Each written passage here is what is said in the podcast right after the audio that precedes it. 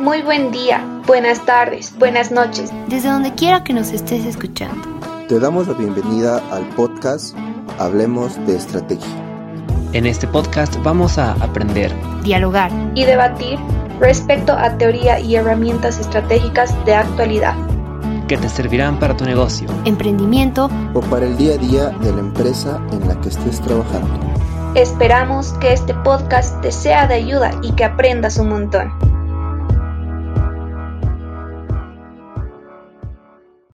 ¿Cómo están? Bienvenidos a nuestro episodio número 4. Hoy vamos a hablar sobre estrategias de integración y riesgo compartido. Una estrategia de integración es un tipo más de estrategia que utiliza la organización para dominar el mercado, de manera que pueda controlar en lo posible las amenazas y aprovechar de manera contundente las oportunidades. La integración ya, ya puede ser vertical o horizontal, lo cual mis compañeros van a dar mención hacia adelante pero para esto debemos considerar de dónde proviene una estrategia de, de integración. Bueno, cabe recalcar que esta proviene de tres partes, lo que vendría a ser una cadena de valor, supply chains, tanto así como lo que vendría a ser las cinco transportes. La cadena de valor no es más que una herramienta de análisis estratégico que ayuda a determinar la ventaja competitiva de una empresa. Es, mediante esta se consigue examinar y dividir las compañías, ¿no? ya sea por grados de integración, un panorama industrial, un panorama geográfico, etcétera. Un supply chain es, no es más que nada que es la, gestión responsable y organización de todas las actividades de adquisición, producción y distribución de los bienes que la compañía pone a disposición para sus clientes. Eh, y también, como cabe recalcar, lo que vendría a ser el análisis de las cinco fuerzas de Porter.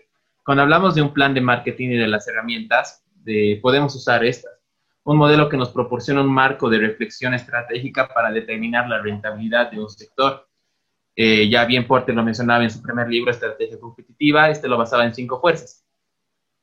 El poder del cliente que, y negociación del cliente, que no es más que considera que cuanto más se organicen los consumidores, más exigencias estos tendrán, eh, dos, poder de negociación de los proveedores, que cuando los proveedores cuentan con mucha organización dentro de un sector, recursos relevantes y condiciones sobre los precios, tamaños y pedidos, estos se pueden poner un poco quisquillosos mediante uh, escogiendo a qué empresa otorgar sus recursos, así jugando con el margen de precios en cierto grado. Otro punto son las amenazas de nuevos competidores entrantes, que bien si las barreras de entrada a una industria no son muy accesibles, entonces esta no es atractiva la amenaza está en que pueden llegar otras empresas con los mismos productos y nuevos recursos que se dañen incluso de tu mercado. Y cuatro, una amenaza de nuevos productos sustitutos. Un mercado o segmento no será prácticamente atractivo si hay productos sustitutos o cuando son más avanzados tecnológicamente o también cuando presentan precios más bajos. Estos productos y servicios suponen una amenaza porque suelen establecer un límite al precio que se puede cobrar por un producto. Y como resultado de estos cuatro anteriores, tenemos la rivalidad entre los competidores. Este factor es, no es el resultado de los... Eh, este factor no es más que el establecimiento de estratégicas mediante el cual concordamos que la rivalidad aumenta si los competidores son muchos. están muy bien posicionados o también si tienen un costo fijo muy elevado. Gracias, Leo. Muchas gracias, Fabricio. Empezando con las estrategias de integración como tal, la primera alternativa que nos presenta la teoría es la integración hacia adelante. Para mayor detalle sobre este primer eh, caso, vamos a darle la palabra a Irina. Gracias, Leo. Eh, cuando hablamos de estrategia de integración hacia adelante, eh, nos referimos a cuando la empresa decide adentrarse más a profundidad en las etapas finales del proceso de producción de los artículos que ofrece. Un ejemplo muy claro es cuando la empresa toma parte e invierte en publicidad y principalmente en la etapa de distribución, eliminando de esta manera el intermediario entre la organización y el consumidor final. De esta manera, abarata costes en el canal de distribución. Eh, las principales causas por las que una empresa decide implementar esta estrategia son que ya ha adquirido la experiencia necesaria durante durante toda su trayectoria, además que tenga el personal, los recursos e incluso la infraestructura necesaria. Otro detalle importante es que la empresa puede adquirir los empleados de la empresa que era tercializadora, pero que ahora son parte de, de su proceso. Gracias. Gracias a ti, Irina. Como segunda alternativa podemos integrar hacia atrás. Al respecto, Adrián nos dará más detalles. Claro que sí, Leo. Y pues bueno, como ya mencionó, la integración hacia adelante, eh, tenemos también la integración hacia atrás, la cual se trata de trabajar o se podría decir tomar el rol de nuestros proveedores, de los insumos que necesita nuestra empresa o la materia prima con la que trabajamos, ¿no?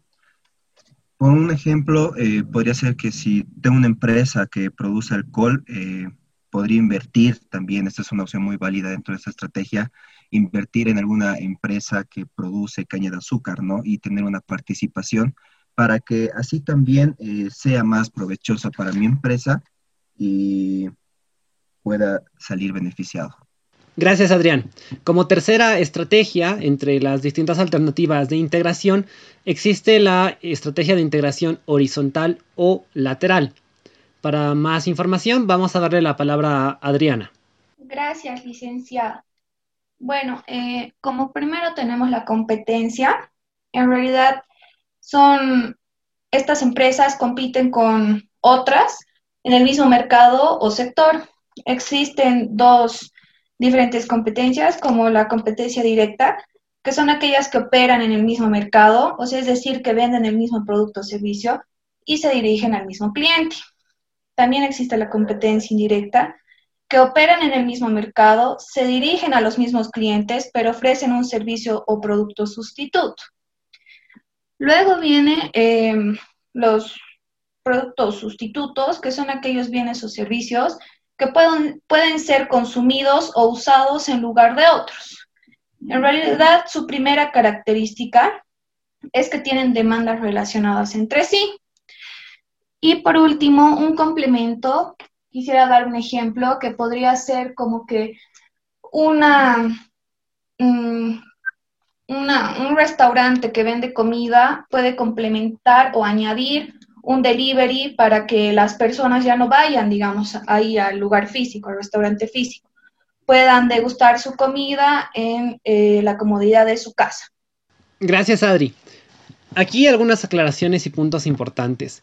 En todas estas estrategias estamos hablando de que nuestra empresa, nuestra compañía, o bien invierta hacia atrás para tener su propio eh, su propia materia prima, sus propios recursos, sus propios insumos, o que invierta hacia adelante, obteniendo su propia distribución, aproximándose cada vez más al cliente, o bien que en todo caso adquiera aquellos bienes, productos y servicios complementarios al que ya ofrece la empresa.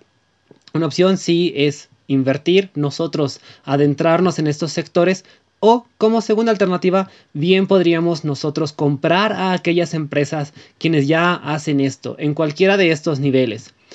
No obstante, valga mencionar que no porque nosotros estemos invirtiendo en otra empresa quiere decir que esa empresa solo nos venda a nosotros. Por ejemplo, en lo que bien mencionaba Adrián, si, si, fuésemos a adquirir una empresa de caña de azúcar, esta compañía puede también venderle dicha materia prima a otras empresas, generando mayores ingresos para nuestro grupo empresarial o corporativo. Otra aclaración importante, podemos comprar parte significativa de una empresa, no necesariamente vamos a adquirir todas sus acciones. Basta con que tengamos una cuota interesante de participación en dicha compañía como para poder afectar a sus decisiones y obtener nosotros un costo favorable. Por otra parte, valga mencionar que la estrategia en sí no es simplemente decidir que vamos a comprar o invertir en una u otra empresa o en uno u otro sector, también es necesario desarrollar un plan especificando qué queremos lograr, de qué manera, en qué plazo, con qué recursos, siguiendo qué pasos, secuencia lógica, etc. Complementando esta línea y siguiendo dentro de las estrategias a ser señaladas en este episodio del podcast, hablemos ahora de las estrategias de inversiones conjuntas o el llamado joint venture. Respecto a la primera alternativa, tendremos información por parte de Diana. Gracias, Leo. Bueno, un joint venture es una estrategia que trata sobre la alianza entre dos o más empresas, las cuales buscan beneficiarse mutuamente, donde su principal objetivo será incrementar las utilidades de todas las partes que, conformen esta estrategia o que estén utilizando esta estrategia. Eh, Puede ser que no tengamos el 100% del capital, ¿no? Ya que todas, todas las empresas parte van a realizar una inversión conjunta para así tener una mayor competitividad y productividad. Existe otra opción que se da cuando no necesitamos la inversión al 100%, pero sí sería conveniente para la empresa. De esto nos hablará eh, un poquito más Natalia. Gracias, Di. Continuando con lo que decías, bueno, sabiendo que dentro de esta estrategia se tienen intereses similares, las empresas pueden aliarse con otras para así poder ayudar a la estructura de costos. Un buen ejemplo sería mm, un restaurante de salteñas, ¿no? Este atiende y utiliza el horno solo por la mañana, mm, digamos que hasta las 2 de la tarde. Y a partir de las 4 de la tarde puede utilizarlo una pizzería hasta las 11 de la noche, ¿no? Entonces podemos decir que no es que la empresa no pueda comprar algo, sino que es más conveniente reducir estos costos y a la vez obtener beneficios. Entonces podemos decir que no es ser agresivos con la competencia, sino llegar a un acuerdo que pues beneficie a ambas partes. Y continuando, eh, le doy la palabra a Camila. Muchas gracias, Nati. Bueno, eh, básicamente, complementando a la idea de joint venture, eh, podemos denotar el, ingreso a sectores industriales, ¿no? Que este nos hace más que todo una referencia a la necesidad de cierta materia prima. Podemos dar como un ejemplo para que se entienda mejor el tema de que yo como empresa productora de celulares necesito placas de aluminio o tal vez vidrio, pero a mis inversionistas no les va a interesar comprar una fábrica de vidrio únicamente para producir pantallas. Entonces, voy a buscar otra empresa que realmente necesite la misma materia prima, me voy a asociar con ella, voy a comprar la materia prima, la voy a producir y la voy a empezar a, utilizar y obviamente la otra empresa también. Eh, bueno, terminando, le doy la palabra a Leo. Gracias Camila. Otra alternativa que tenemos es la de ingresar a ciertas regiones, países o ciudades mediante esta, esta estrategia del joint venture. Valga decir, por ejemplo, que nosotros ya tenemos ciertos proveedores, ciertos distribuidores, ciertas empresas con las cuales estamos aliados, tenemos una especie de corporación estratégica, por así decirlo, trabajamos de forma conjunta, ya nos conocemos, tenemos la experiencia, tenemos años de trabajar en equipo y a lo mejor de repente a nosotros se nos ocurre que, bueno, pues podríamos irnos a otro país, eh, expandir nuestra empresa, introducirnos a nuevos mercados, pero nos da cierta desconfianza o preocupación lo que pudiese llegar a pasar al obtener proveedores o distribuidores locales que si bien claro tienen su dominio respecto a ese mercado extranjero de ese otro país, no tienen ya cierta experiencia trabajando con nosotros. A lo mejor no dominan nuestros protocolos, nuestra forma de ser, eh, no tienen la misma calidez de trato que tendríamos nosotros que si estuviésemos trabajando con las empresas con las cuales ya trabajamos. Por lo tanto, podríamos proponerle a nuestros proveedores, a nuestros distribuidores, que se animen a ir con nosotros a esta nueva ciudad, a este nuevo país, que se expandan junto a nosotros. Cosa tal que ellos se benefician porque van a expandir sus fronteras, van a llegar a otro país y no lo van a hacer solos, sino que ya van a tener un cliente, nosotros. Esto es de mutuo beneficio para todas las empresas involucradas y es de hecho otra de las alternativas importantes dentro del joint venture. A continuación, Diana señalará algunos puntos adicionales. Bueno, como puntos adicionales, debemos saber que esta complementación puede darse en diferentes niveles y con variaciones de recursos, porcentajes de inversión, además también de diferentes tiempos y objetivos. Cabe recalcar, de igual manera, que un joint venture no compromete la independencia de quienes lo conforman, ya que las empresas que forman eh, parte pueden seguir operando de manera independiente, llevando a cabo sus propios negocios.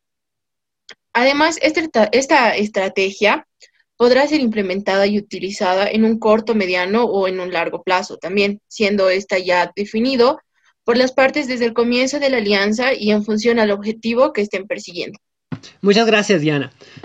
Como punto final, daremos un breve resumen respecto a los puntos clave que han sido mencionados a lo largo de este episodio. Al respecto nos hablará Fabricio. Perfecto. Muchas gracias, Leo. Bueno, prácticamente en resumen, todas estas son herramientas que una empresa puede asumir en fin de, ya sea de adquirir una ventaja ante la competencia. Eh, ya mencionaban una integración hacia adelante, hacia atrás o lateral, con las, mediante las cuales ya buscando alternativas a proveedores, servicios, materias primas que, que nosotros adquirimos como empresa que podríamos adquirir, eh, y producir eh, de la competencia nos otorga cierta ventaja en el mercado. Para competir no solo se debe, o sea, para competir debemos considerar que no solo se debe invertir. Un ejemplo claro es el joint venture. Nos deja claro que de que se puede generar alianzas estratégicas como una opción en la cual se comparte el riesgo con otras empresas que tengan intereses similares. Ya Natalia lo mencionaba, que daba un ejemplo de una serpeñería por la mañana y una pizzería por la noche. Incluso estas estrategias nos otorgan la oportunidad de migrar a otros mercados con el objetivo de poder crecer mutuamente, eh, ya sea para obtener beneficios y reducir costos. prácticamente estas son las finalidades del planteamiento de una estrategia.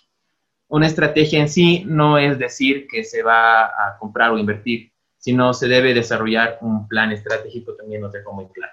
Bueno, muchísimas gracias por habernos escuchado, gracias por su tiempo, no se olviden seguirnos y nos vemos en la siguiente ocasión. Adiós. Hablemos de Estrategia es un podcast desarrollado en la asignatura de Dirección Estratégica 2, a cargo del MBA Leonardo Taborga y sus estudiantes de Ingeniería en Negocios Internacionales y Comercio Exterior en la Universidad La Salle, La Paz, Bolivia.